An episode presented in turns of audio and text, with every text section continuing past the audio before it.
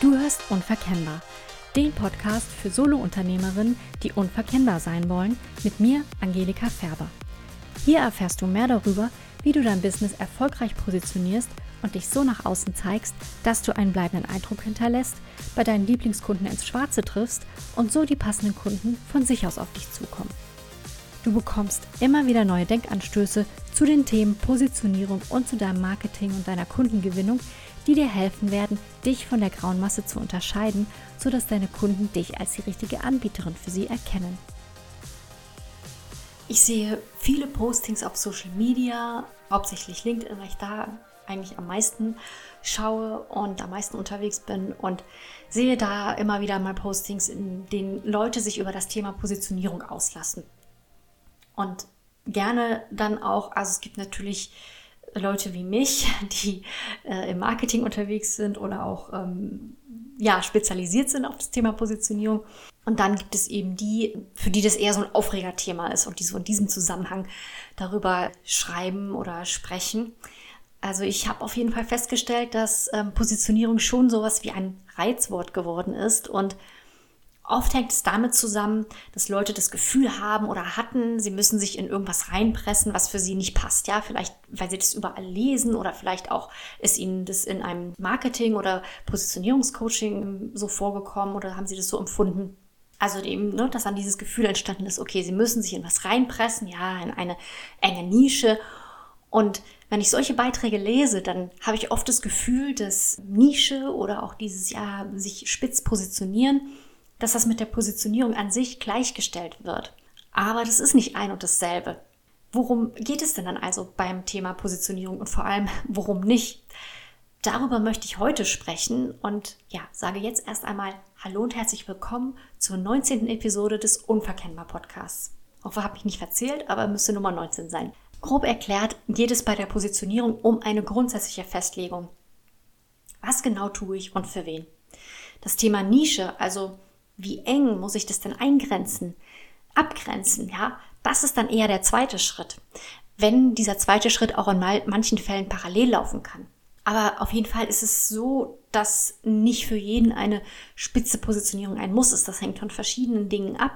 Ich habe darüber auch mal einen Artikel geschrieben, der da lautet, warum du keine enge Nische brauchst. Und ähm, ja, da würde ich es jetzt auch erstmal belassen, einfach auf diesen Artikel zu verweisen. Das ist ein Thema für sich. Deswegen an dieser Stelle einfach nur der Verweis. Da gehe ich jetzt hier nicht drauf ein. Was mir an dieser Stelle einfach wichtig ist zu sagen, ist, es geht bei der Positionierung nicht darum, sich möglichst spitz aufzustellen. Es geht also mehr um eine grundsätzliche Festlegung, wenn man so von intern, also von, von sich selbst ja als Solounternehmerin darauf schaut. Aber wenn man eher vielfältig unterwegs ist, warum sollte man sich denn dann überhaupt festlegen? Ja? Ähm, muss man das überhaupt oder kann man das dann nicht auch ganz sein lassen? Also ich glaube fest daran, dass es, ähm, was heißt ich glaube fest daran, ich bin überzeugt davon, dass es ohne einen gewissen Grad an Festlegung nicht geht.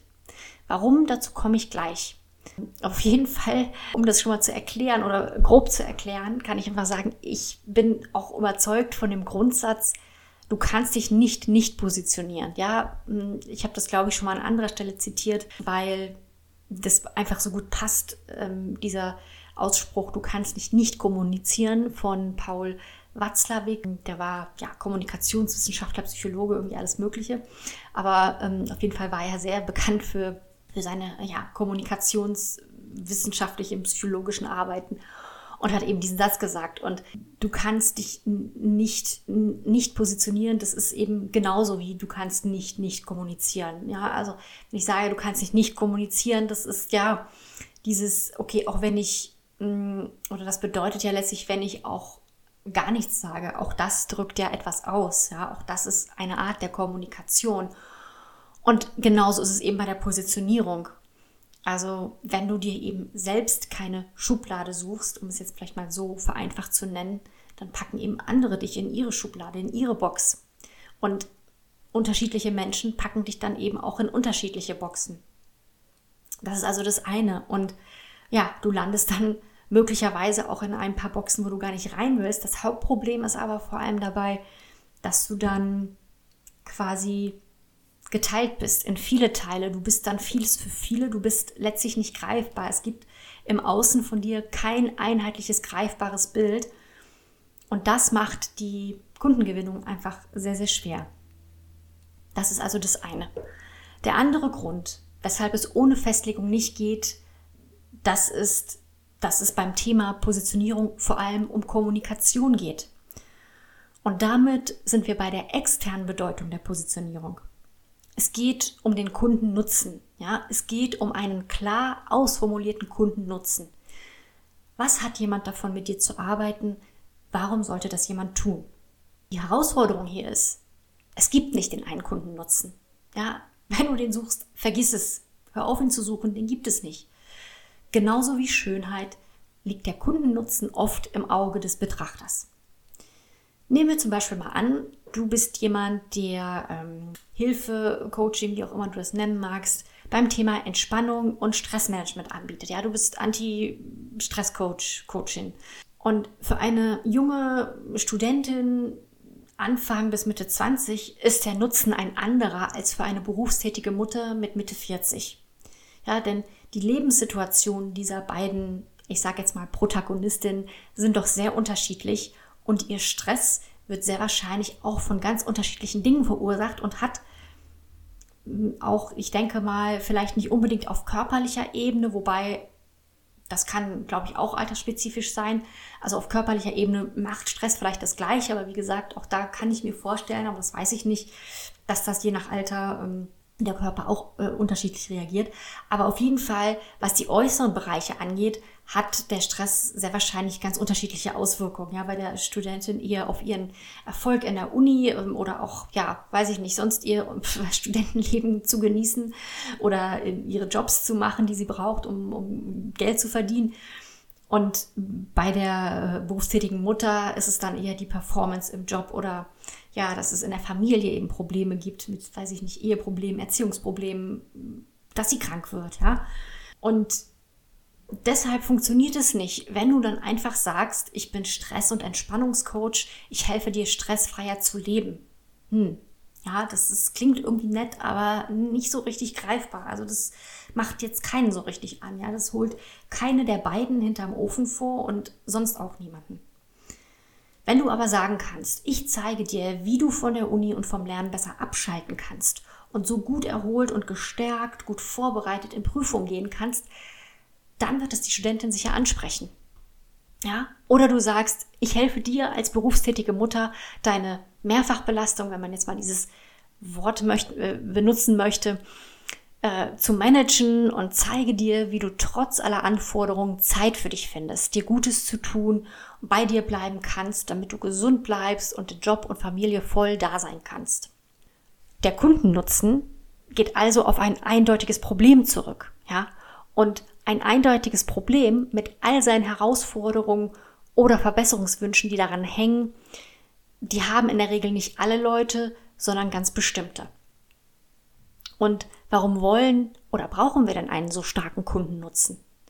Ganz klar, weil wir doch bei unserem Gegenüber ein klares Ja auslösen wollen, ja? Wir wollen doch, dass jemand sehr interessiert ist, dass jemand motiviert ist zuzuhören, dass jemand sagt, erzähl mir mehr oder ja, dass der oder diejenige Kontakt zu uns aufnimmt. Und so ein starkes, motivierendes Interesse, das lösen wir nicht durch Wischiwaschi aus, ja, oder indem wir allgemein bleiben solange du es hinbekommst, so zu kommunizieren, dass du das bei einigen Leuten auslöst und zwar immer wieder, ist alles gut. Also solange das eben so funktioniert, dass du sagst, hey, es kommen genügend Kunden und das sind auch die Kunden mit, also größtenteils, mit denen ich gerne arbeite. Alles wunderbar. Wenn es dir aber hingegen schwer fällt, dann kann das ein Zeichen sein, dass du vielleicht noch etwas zu breit aufgestellt bist. Und das kann eben der Versuch, einen solchen Kundennutzen zu formulieren, durchaus schon zeigen. Wenn du keinen Nutzen festmachen kannst, oder sagen wir es eher so, wenn du das versuchst, dann kommen dir vielleicht Gedanken wie, meine Kunden haben so viele unterschiedliche Probleme oder so viele unterschiedliche Wünsche und Ziele.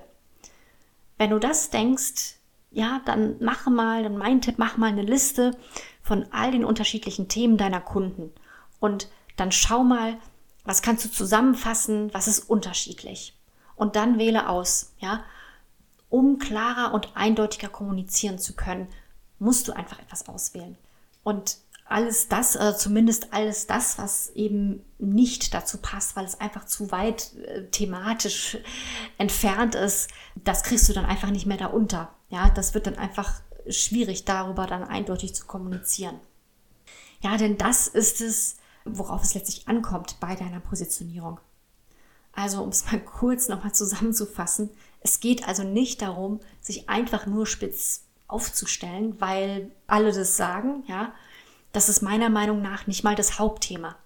Das Thema ist Kommunikation, die dein Gegenüber gezielt erreicht und motiviert. Okay, das war jetzt kurz und knackig, aber so hatte ich das ja auch eigentlich geplant in diesem Podcast. Das hat in letzter Zeit nie so geklappt. Meistens waren die Episoden länger. Heute habe ich es, glaube ich, mal ganz gut geschafft. Insofern bin ich da zufrieden mit mir. Wenn du damit noch Probleme hast, ja, also wirklich so einen eindeutigen Kundennutzen zu finden und zu formulieren und du wünschst dir dabei Unterstützung oder du möchtest vielleicht auch erstmal wissen, wie so eine Unterstützung aussehen könnte, dann schreib mir gerne an kontakt.angelikaferber.de und vereinbare ein kostenloses Strategiegespräch mit mir. Ich freue mich von dir zu hören und ja, für heute bedanke ich mich bei dir fürs Zuhören, sage Tschüss, wünsche dir noch einen schönen Tag oder Abend und ja, bis zum nächsten Mal.